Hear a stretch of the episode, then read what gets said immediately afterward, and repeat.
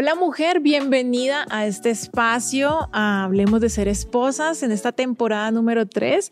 Bienvenidas a este lugar donde podemos hablar, las que nos hemos aventurado, a practicar este deporte extremo de estar casadas, de hacer familia, de criar hijos, esos temas, ¿no? Que nosotras nos entendemos, que disfrutamos, sufrimos, pero que también a veces como, como que la vida se nos va volviendo un ocho. En este espacio vamos a desatar esos nudos emocionales que nos tienen a punto de tirar la toalla. ¿Te parece? ¿Me acompañas? Bienvenida.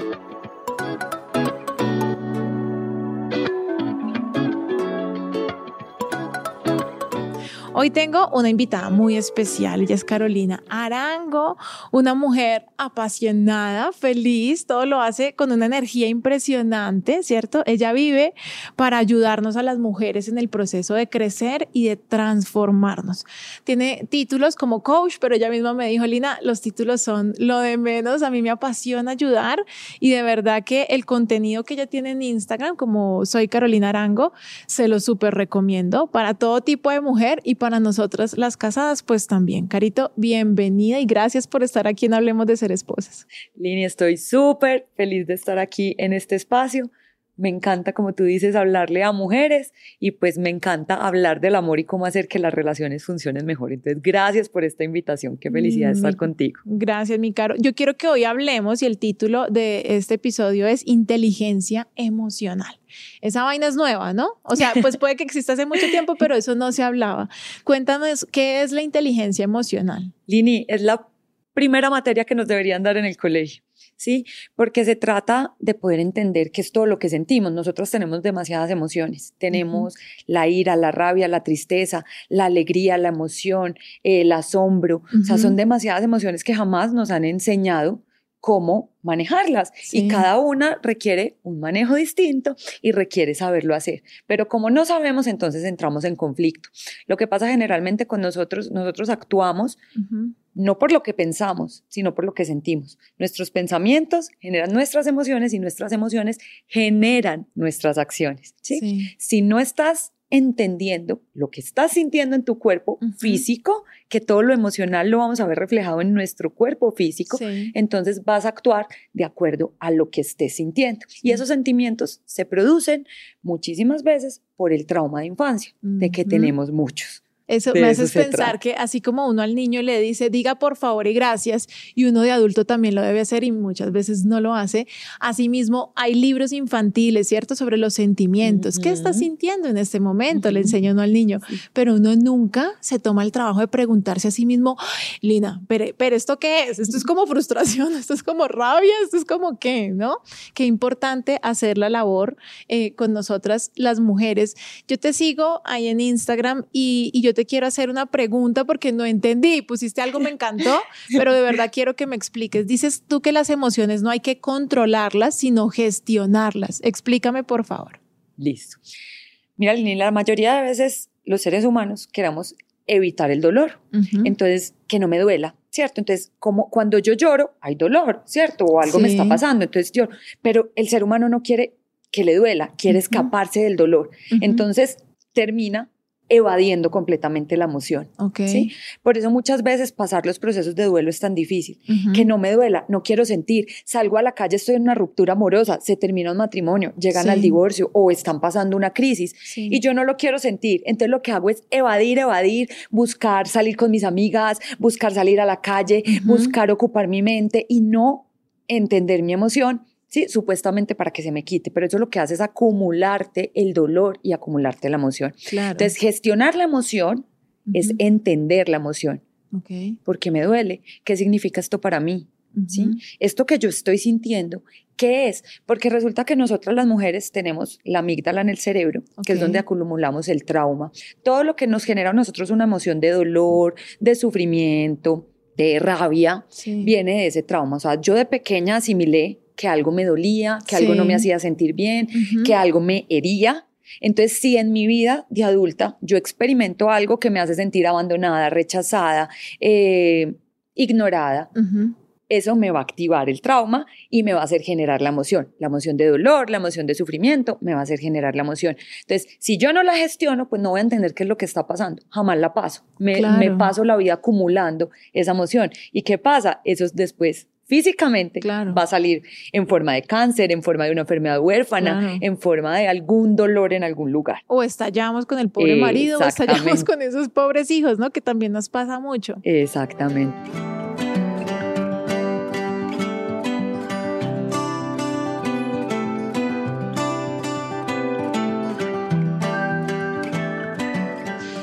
Tú pones siempre ahí en Instagram como un cajoncito de preguntas y me encanta porque dice cómo te puedo ayudar hoy, cómo te puedo servir hoy.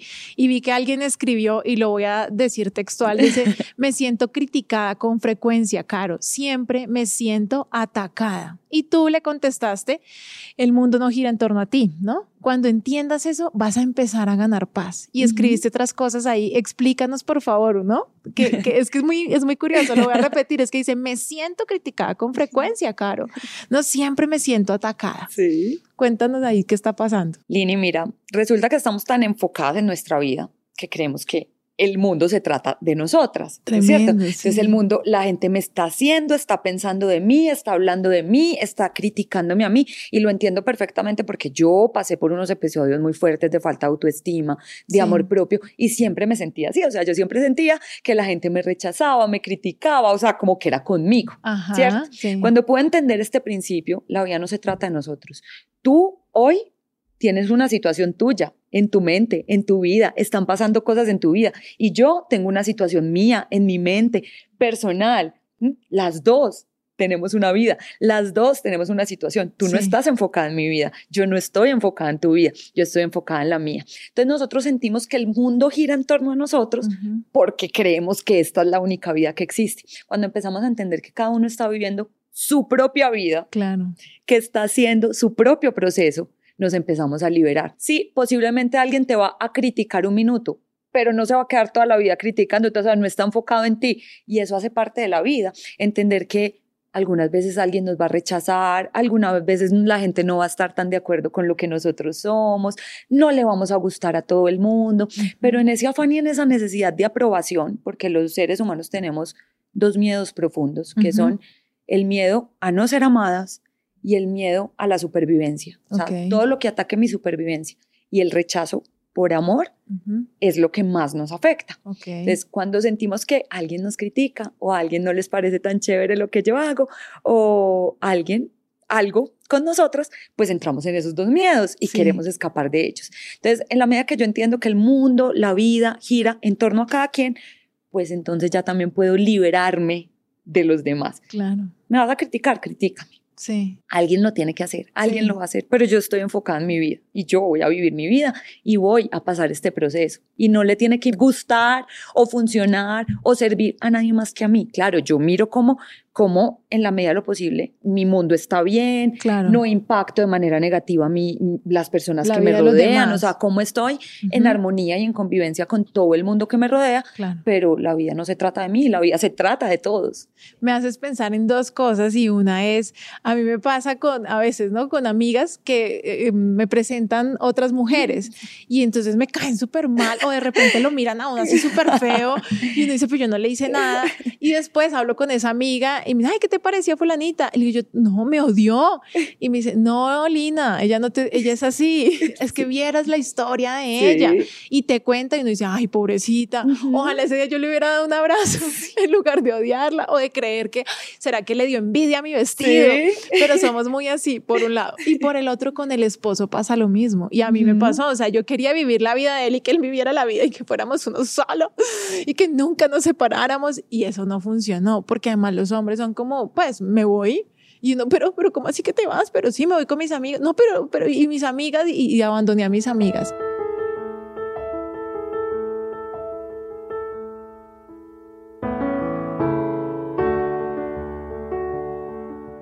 Hablemos un poquito de eso, porque las mujeres a veces como que nos, nos abandonamos a nosotras mismas, ¿no? Mira, eso tiene mucho que ver con el tema que estamos hablando, que es el, el manejo emocional. Y digamos, estamos en una sociedad que es bastante patriarcal, sí, o sea, es machista. Sí. Y digamos que nosotras las mujeres nos han hecho pensar de alguna manera que dependemos de un hombre para poder estar bien o para poder sentirse en felicidad y para poder sentir paz. Al hombre, en cambio, le han enseñado que son de alguna manera más libres, que no pueden sentir emocionalmente, o sea, que ellos no pueden expresarse, llorar, porque entonces la niña, ¿cierto? Entonces nos meten esas cosas en la, en la mente y nuestra sociedad está desbalanceada. Entonces las mujeres crecemos sintiendo que necesitamos ese afecto, que si es verdad, biológicamente nosotros nuestra fuerza más poderosa es el papá, o sea, la fuerza paterna.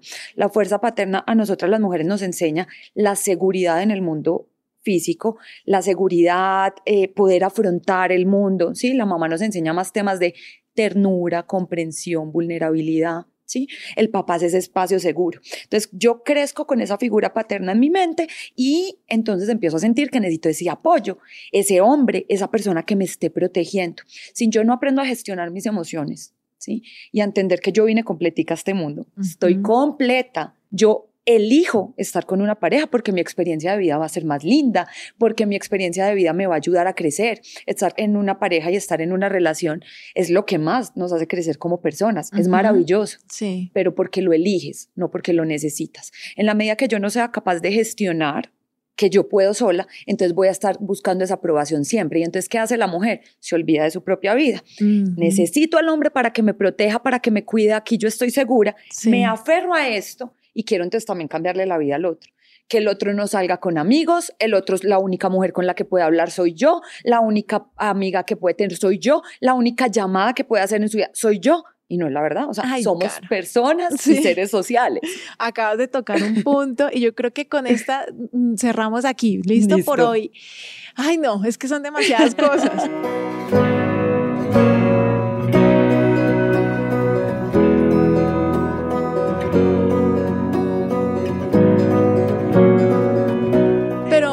que las mujeres hoy en día y sobre todo con el tema de redes sociales vigilamos a quién sigue y a quién no sigue nuestro esposo y a quién le da me gusta. Y eso es como una traición así horrible que le dé me gusta a otra mujer. O sea, ¿qué es eso que nos está pasando que nos hace estar con un ojo en mi celular y con el otro ojo vigilándole el celular de él? Eso es muy agotador, ¿no? demasiado agotador, Lini. Si no has trabajado tu seguridad personal, pues jamás vas a poder tener la seguridad en otro. Tú no necesitas estar segura del otro. Tú necesitas estar segura de ti misma. En la medida que yo esté segura de, mí misma, yo dejo al otro en paz. Yo no tengo que revisar nada.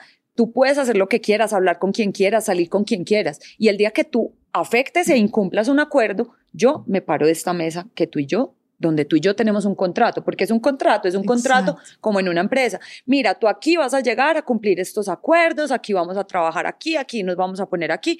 ¿Quieres o no? Y empezamos a acordar, yo quiero, sí, me, esto me gusta, voy a estar en esto, sí, pero todos somos libres. Y en la medida que los seres humanos sintamos más que nos están violando la libertad, más vamos a buscarla, porque nuestro, nuestra misión en la vida es demostrar que somos seres libres. La medida que tú le quites la libertad a una persona, va a estar demostrando que la tiene, va a estar buscando afuera. Entonces, entre más libertad entregues en el amor, entre más libre dejes a la persona, se crea desde tu seguridad personal, desde crear esa confianza en ti misma. Puedes dejar más libre al otro y tomar tus propias decisiones. Si esto no funciona, si no te están cumpliendo, si te están irrespetando, si están siéndote infiel, pues te puedes parar de ahí. Tú estás segura de ti misma, pues puedes pararte de ahí o sentarte y dialogar y decir, mira, esto no está funcionando, esto no me está gustando. Y si esto no cambia, pues yo me paro y me yo creo que es como cuando uno le busca colegio a los hijos, a uno le venden la idea como, no, es que tal colegio es el mejor y mi hijo tiene que entrar ahí porque mi hijo debería cumplir. Y cuando yo pasé por esa etapa, yo dije, no, es que yo soy el cliente. O sea, yo soy la que voy a pagar. Mi hija no tiene por qué encajar en el colegio. No, es que si mi hija no entra a ese colegio, el colegio se lo pierde, porque mi hija es genial. Y así mismo pienso yo que debe ser de, de una misma. Así mismo. Así o sea, si no quieres estar conmigo el fin de semana, es que eres tú el que te lo pierdes. Pero pues, ¿quién va a querer estar con una vieja aburrida, con una vieja malacarosa? ¿No? O sea, ahí es donde está ese amor, eh, donde están esas ganas de quererse uno mismo.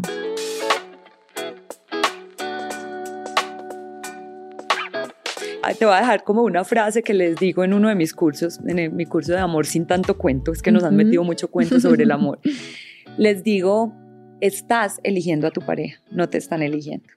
Pero como las mujeres tenemos en la mente esa creencia me están eligiendo, que sí me quiera, que sí se quede conmigo, yo te estoy eligiendo. Entonces tú decides si quieres hacer parte de esto y si no, yo voy a elegir a alguien que sí quiera ser parte de eso. Claro, no es la historia de la Cenicienta. ¿no? Exactamente. Ay, claro, no, estuvo buenísimo esto. Las invito, chicas, a que la sigan. Soy Carolina Arango. Ella hace un montón de cosas ahí buenísimas y hace unos talleres también. Entonces, para que estén súper pendientes. Gracias por acompañarme. gracias, gracias por acompañarnos. Y bueno, espero que me escribas sobre lo que te gustó, lo que has aprendido. Y estamos en este camino, estamos aprendiendo. No es que no la sepamos vamos Vamos aprendiendo y la evolución para el día que se acaba esta vida. Exactamente. Hasta ese día vamos a evolucionar y aprender. Gracias, Linis, por tu invitación.